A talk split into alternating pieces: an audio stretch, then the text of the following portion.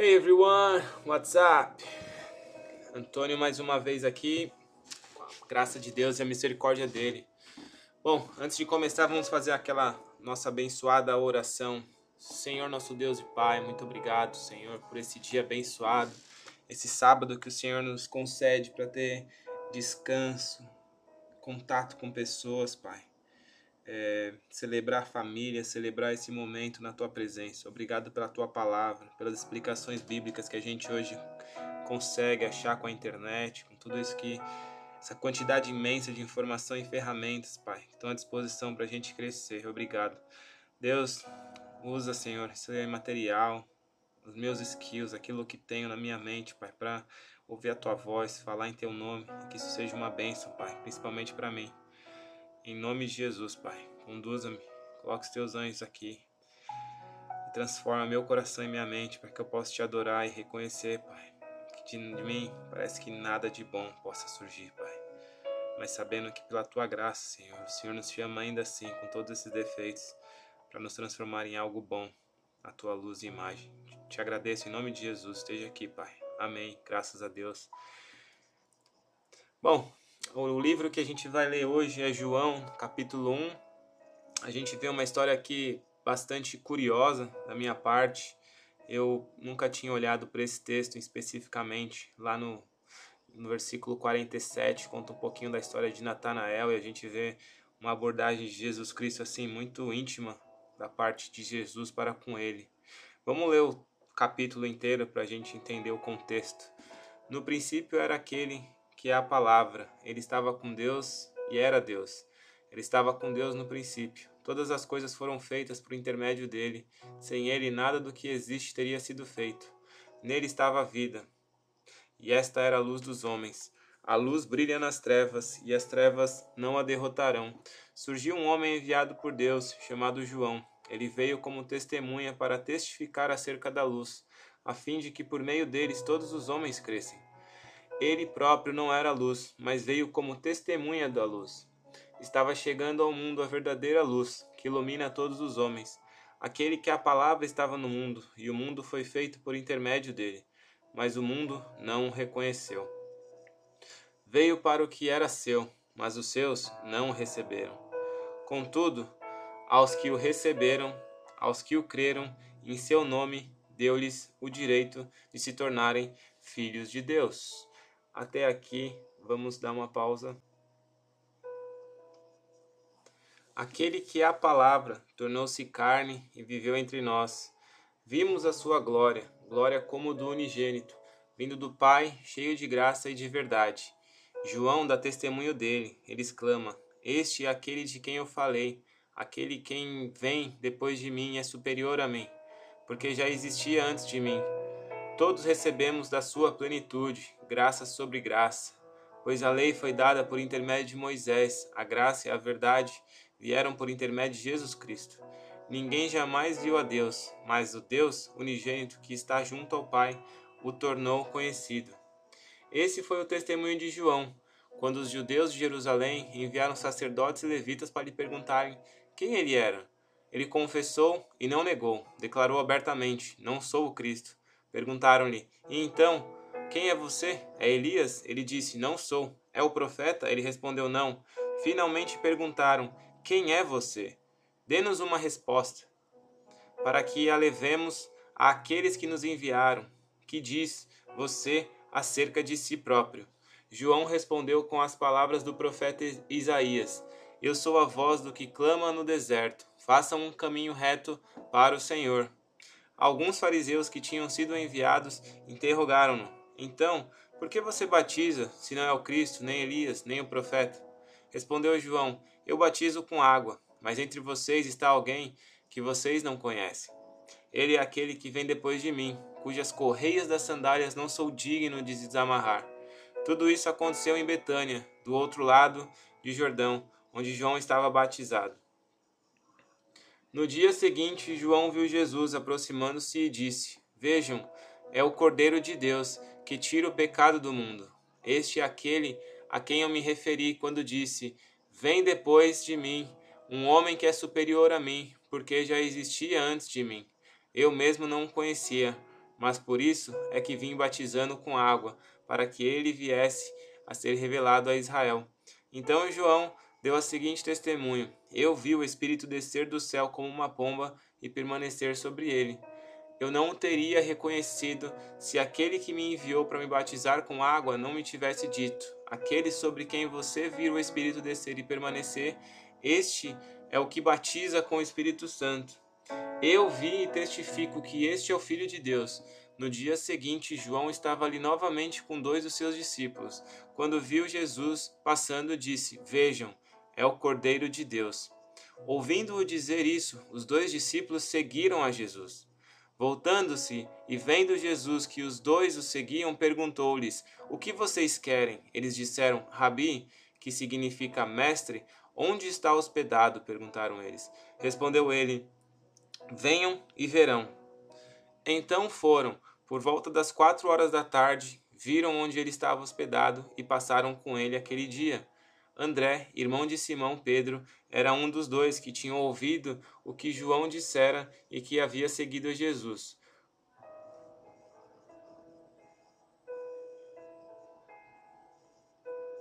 Me perdi.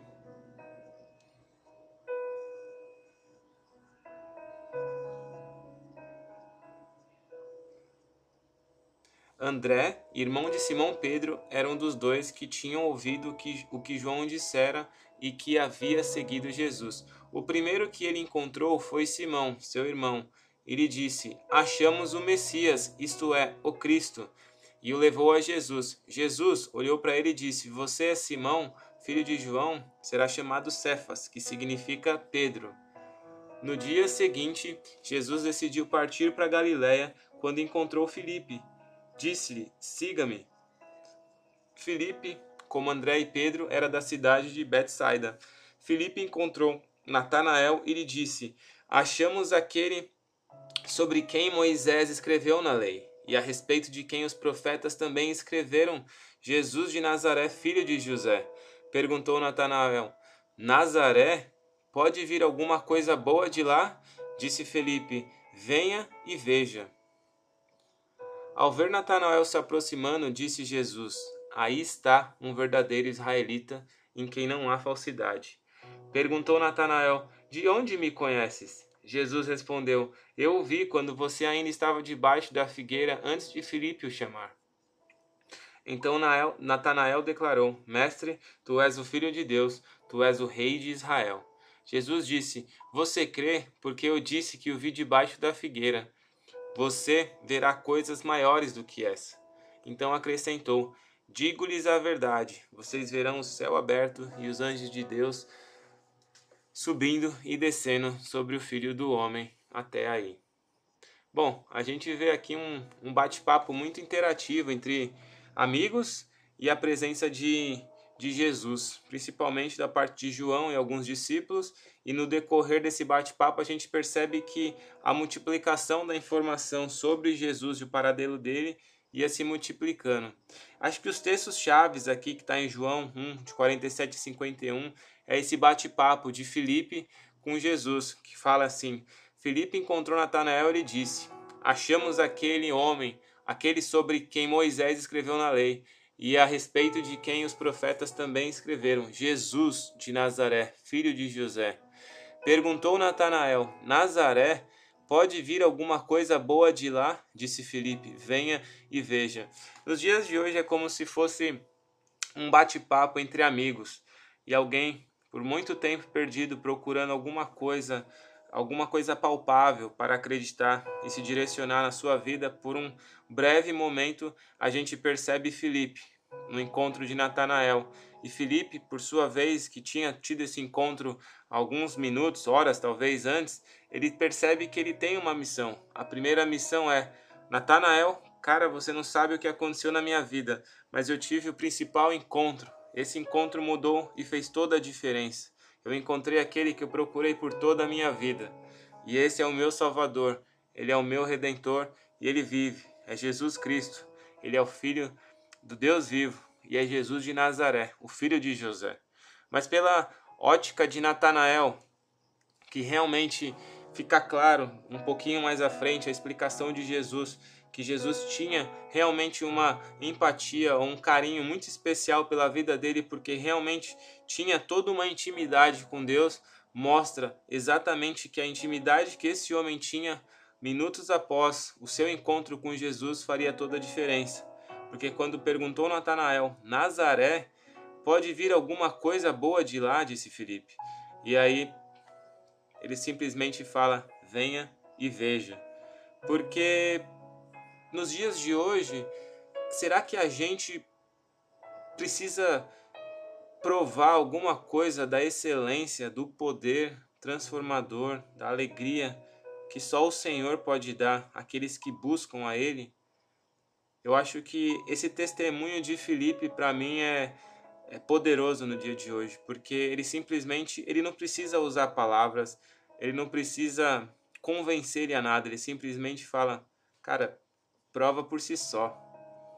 E nos dias de hoje, às vezes a gente tem feito um esforço tremendo para levar a mensagem, muitas vezes estudando a Bíblia, tendo que explicar muitas coisas. A gente percebe que no contexto bíblico aqui são pessoas realmente religiosas, é um, é um contexto totalmente ali em Israel, pessoas que já tinham um pouco de conhecimento, mas ao mesmo tempo pessoas com um nível de preconceito enorme, que nem o caso de Natanael, a ponto de dizer aí está realmente o verdadeiro israelita, oh, perdão, aqui pode vir alguma coisa boa de lá, porque esse jagão, talvez na cabeça de Natanael, por um longo período, ele acumulou esse entendimento, porque talvez os mestres ou as pessoas que antes dele criaram esse protocolo, talvez, de que as pessoas de Nazaré são ruins, ou tem todo um, um, um background negativo ou pessimista, fizeram com que Natanael, por um longo período, realmente acreditasse que de Nazaré não poderia vir nada bom. Mas Felipe, por sua vez, ele chega e fala: Olha, eu não sei, em outras palavras, da onde você colocou, quem colocou isso na sua cabeça, quem, quem que pôs esse preconceito no seu coração, mas eu queria te dizer assim, cara, existe e olha, ele está disponível, vem e veja. E no decorrer do texto a gente vê, ao ver Natanael se aproximando, simplesmente disse Jesus, aí está um verdadeiro israelita em quem não há falsidade. Como que é nos dias de hoje você ser reconhecido por um Deus, alguém como Jesus, olhar para você e falar: aqui está um verdadeiro servo, um verdadeiro adorador, talvez um verdadeiro homem de Deus em que não há falsidade. Eu confesso que nos dias de hoje, para mim, eu não sou essa pessoa. E o fato de não ser essa pessoa me coloca numa condição bem negativa aos olhos de Deus, porque graças a Deus eu estou tendo acesso à palavra para me redimir e falar, Pai, obrigado porque eu consigo ver aos olhos de Natanael um homem honrado, um homem que pode ter a oportunidade de ver um Deus, um filho de Deus, ou Jesus Cristo, o nosso Senhor Salvador, olhar para ele no olho e falar: "Cara, aí está um verdadeiro israelita". E por outro lado, eu vejo também um Deus que não está nem um pouco preocupado com os nossos defeitos. Porque se eu me olhar como Natanael, que eu imagino que não era perfeito, mas ainda assim ter esse feedback positivo da parte de Jesus, dizendo os atributos e, sabe, os pontos fortes da parte dele, que aqui está um verdadeiro israelita, que não há falsidade. Ao mesmo tempo, eu vejo um Natanael que minutos antes estava falando: pode vir alguma coisa boa de lá? E na minha interpretação, eu imagino Natanael olhando para Jesus de uma forma tipo assim: cara, quem é esse cara? Mas ele não precisou dizer nada para Jesus, porque Jesus ele já tinha um encontro prévio com ele e Jesus já conhecia ele de outras bandas, porque antes mesmo de Natanael declarar alguma coisa ou falar alguma coisa, o primeiro contato foi diretamente do Senhor. Jesus olhou para ele e viu graça aos olhos dele e realmente, sabe, por ansiar ter esse momento com ele. E o que deixa bastante é, claro é que esse bate-papo vai continuar simplesmente em relação a uma figueira, porque muitos dos, eu acredito que grande parte do tempo Natanael ele gastava tempo com o Senhor, um Deus criador. Talvez ele ainda não tinha o conhecimento da figura de Jesus na vida dele, mas ele realmente tinha o conhecimento de um Deus, um Deus que criou os céus, a terra, as fontes das águas e ele podia ainda, mesmo talvez com todas as dificuldades, mesmo com toda a religiosidade dos seus irmãos israelitas ou judeus ali daquela época, ele ainda assim, dentro do seu coração, ele tinha talvez um evangelho puro, honrado, honesto e digno diante do Senhor do universo. E o que me enche os meus olhos é nos dias de hoje olhar o testemunho dele e ver Jesus simplesmente olhar para um servo, para um filho na terra e olhar parecido como Jó, talvez. Aí está um verdadeiro israelita em quem não há falsidade. E talvez Natanael nesse momento ele se torna talvez curioso, porque é difícil poder julgar a si mesmo. Da mesma forma que eu estou falando, cara, eu talvez não sou essa pessoa como Natanael, mas talvez Jesus olhe para mim com esses mesmos olhares e fala, Antônio, sim, você é esse cara. Só que para minha perspectiva humana pecaminosa, quando eu olho realmente a minha condição competitiva, muitas vezes egoísta, é, eu realmente ponho numa condição que tipo assim, não sou merecedor, eu tenho que ir pela graça e só que às vezes também eu posso estar tá me boicotando de vez, de, de alguma forma para que talvez esse amor de Natanael, essa originalidade que ele tinha não seja transmitida. E aí esse bate-papo começa, perguntou Natanael, de onde me conhece? Como que alguém diante do Senhor, do universo, pode falar de onde me conhece? Talvez Natanael, no seu íntimo, ele realmente se sentia talvez algum israelita verdadeiro ou alguém ali que não havia falsidade no coração. A pureza talvez dele de forma que foi tão espontânea que ele chegou ao ponto de responder humildemente de onde me conhece é, atribuindo a ele esses, é, essas qualidades da qual Jesus mostrou para ele. Aí está um verdadeiro israelita em quem não há falsidade. Qual de nós nos dias de hoje, se alguém falar aqui está um verdadeiro, sei lá, adventista, batista ou israelista ou qualquer coisa do tipo que não há falsidade, qual de nós pode falar para o próximo? Como que você sabe de todas essas coisas? Da onde você me conhece? É nesse quesito que eu realmente olho para minha condição humana e falo, Senhor, obrigado pela tua palavra, porque mais um dia eu aprendo que o Senhor está me dando misericórdia. E esse plano de salvação está disponível para mim. E Jesus respondeu: Eu ouvi quando você ainda estava debaixo da figueira, antes de Filipe o chamar. E estar debaixo da figueira para mim nos dias de hoje é todas as vezes que você pôde dobrar o seu joelho, todas as vezes que você chorou, todas as vezes que você clamou meu nome, todas as vezes que você não desistiu, todas as vezes que você acreditou no milagre, todas as vezes que você pensou em não fazer a coisa certa, todas as vezes que você acreditou no próximo, todas as vezes que você estendeu a mão. Para mim, eu enxergo essa figueira. E ali, na sequência, a gente vê o, o debate de Natanael com ele e declarou: Mestre, tu és o filho de Deus, tu és o rei de Israel. E Jesus disse: Você crê porque eu disse que o vi debaixo da figueira. Mas eu te afirmo: você verá coisas maiores do que essa, Natanael. Então acrescentou: Digo-lhes a verdade, vocês verão o céu aberto e os anjos de Deus subindo e descendo sobre o filho do homem. Ou seja, a promessa, o plano de salvação de que Deus estava mostrando ali, Jesus estava mostrando para ele: Olha, eu vou voltar eu vou voltar e vocês farão parte disso. É um processo eterno, é um processo de salvação. E a gente percebe que é, no começo a gente vê todo um bate-papo dele, aquele que a palavra estava no mundo e o mundo foi feito por intermédio dele, mas o mundo não o reconheceu. Veio para o que era seu, mas os seus não receberam. Contudo, aos que o receberam, aos que creram em seu nome, deu-lhes o direito de se tornarem filhos de Deus, os quais não nasceram por descendência natural, nem pela vontade da carne, nem pela vontade de algum homem, mas nasceram de Deus. E hoje esse é o convite de Deus para mim mais uma vez. Antônio, você quer nascer em mim novamente? Você quer realmente buscar, é, entrar em contato mais uma vez comigo?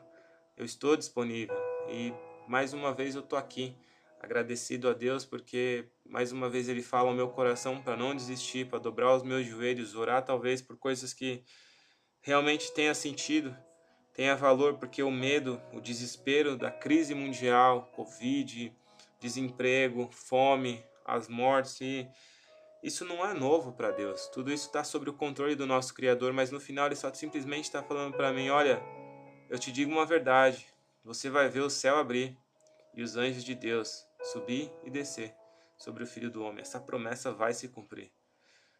Então, Pega todos os seus problemas, todos os seus anseios e olha para mim de uma forma eterna, não momentânea, não somente para o que seus olhos estão tá vendo. E eu, mais uma vez, eu posso olhar para a palavra de Deus com, com um propósito de eternidade. O Senhor está voltando, é a única promessa que Ele tem para nós. E eu peço a Deus que Ele continue nos dando essa humildade, simplicidade no coração para lembrar, Ele tem uma promessa, Ele está disponível. E o que eu vejo também é que Natanael respondeu, na minha interpretação, felizes os que estão prontos para crer, rápidos para receber a verdade e a graça de Deus, porque Natanael simplesmente quando viu que alguém falou algo que só ele no seu íntimo conseguia entender, talvez hoje eu realmente não sou Cristo, não tenho esse dom de interpretação, de revelação, mas o que eu posso dizer é: o Senhor sabe o que cada um de nós está sentindo hoje o vazio ou essa alegria que ainda não conseguiu preencher a felicidade. Quantos de nós ainda anseia por um visto? Quantos de nós ainda anseia por uma família perfeita? Quantos de nós ainda não anseia por aquela cura ou por aquela estabilidade financeira ou qualquer coisa do tipo que aos nossos olhos nos dê uma uma condição melhor de vida e talvez um êxtase momentâneo, mas a pergunta é: Você está pronto para crer nessa promessa que ele vai voltar? Ele vai voltar. Ele foi preparar um lugar para nós. E é o que eu tenho orado, tenho pedido para Deus para começar a pôr esse sentimento de eternidade no meu coração, porque as lutas dessa vida tá cada dia mais difícil. Eu louvo a Deus porque ele tem sido como um muro de proteção para que a gente não sofresse como muitas pessoas no mundo têm sofrido. É um privilégio estar num país abençoado, sem lockdown, sem uma crise, mas ao mesmo tempo a minha angústia muitas vezes, ou talvez o meu egoísmo é isso é muito bom, mas só para mim. Por isso eu oro para que realmente esse país possa ser uma bênção, um celeiro para outras pessoas e quem não está aqui possa vir, da mesma forma os que estão aqui possam ficar e que o Senhor abençoe e multiplique os negócios nesse país para que seja realmente um país cada vez mais próspero, mas ainda que essas prosperidades e as bênçãos desse mundo inteiro, talvez a cura universal não chegue, Jesus, ele ainda diz que ele vai voltar. Em 1 Tessalonicenses 5, 21, para acabar, diz mas ponham à prova todas as coisas e fiquem com o que é bom. Eu não sei se você é novo na fé, talvez como eu, mas olha para trás, retroage todas as vezes que você colocou algo nas mãos de Deus. Ele falhou com você? Você consegue atribuir algum erro, alguma falha quando realmente você entregou alguma parte ou situação da sua vida a Deus? A pergunta é: ponham à prova todas as coisas, e diante de todas as circunstâncias, retenham o que é bom. O Senhor não falha, Ele tem uma promessa, Ele vai voltar. E antes de qualquer coisa, eu queria te dizer, pedir para que, assim como Natanael se disponibilizou a reconhecer que tinha o Criador, que ele tinha intimidade, talvez no choro, na alegria dele, debaixo daquela árvore, ele não precisou de muito para reconhecer que Deus estava falando com ele. E se hoje, Antônio, você tem alguma dificuldade para reconhecer, relembre que essa tarde foi especial para você e que o Senhor continua de braços abertos para te receber. Vamos orar. Senhor, nosso Deus e Pai, muito obrigado, Pai, pela palavra, pelo testemunho, pela vida de Natanael que teve uns cinco minutos ali, Pai, para reconhecer que o Senhor continua fazendo o teu trabalho, a tua obra e o Senhor continua agindo no nosso meio. Pai, obrigado por essa tarde, por esse sábado abençoado, por esse dia de descanso, Pai, que a gente pôde simplesmente celebrar e engrandecer o Teu nome com as nossas vidas, com o nosso carinho e com tudo aquilo que o Senhor nos deu. Pai, nos conceda uma semana abençoada. Senhor, eu oro para milagres, Pai. Eu oro para que bênçãos aconteçam no nosso meio e que milagres, Pai, muitos maiores, como esse que o Senhor está falando, Pai, venham acontecer e que a gente possa testemunhar o Seu nome sendo engrandecido através de nossas vidas. Pai, ajuda-me com orgulho, ajuda-me, Pai, com a mesquinhez, ajuda-me, Pai, a olhar para o meu irmão como superior, Senhor. Ajuda-me a ver que o Senhor tem planos e propósitos para todos nós e que nós somos um canal de bênção do Senhor na terra. Ajuda-me não olhar somente para um visto, ajuda-me a olhar somente para um carro ou para uma prosperidade momentânea terrena, mas ajuda-me, Pai, a olhar como o Senhor é, Pai, próspero em atitudes, próspero em fazer, em agir, Pai, não somente para sabe, o indivíduo, mas, Pai, no coletivo, para que outras pessoas venham receber as bênçãos que o Senhor tem nos dado, Pai.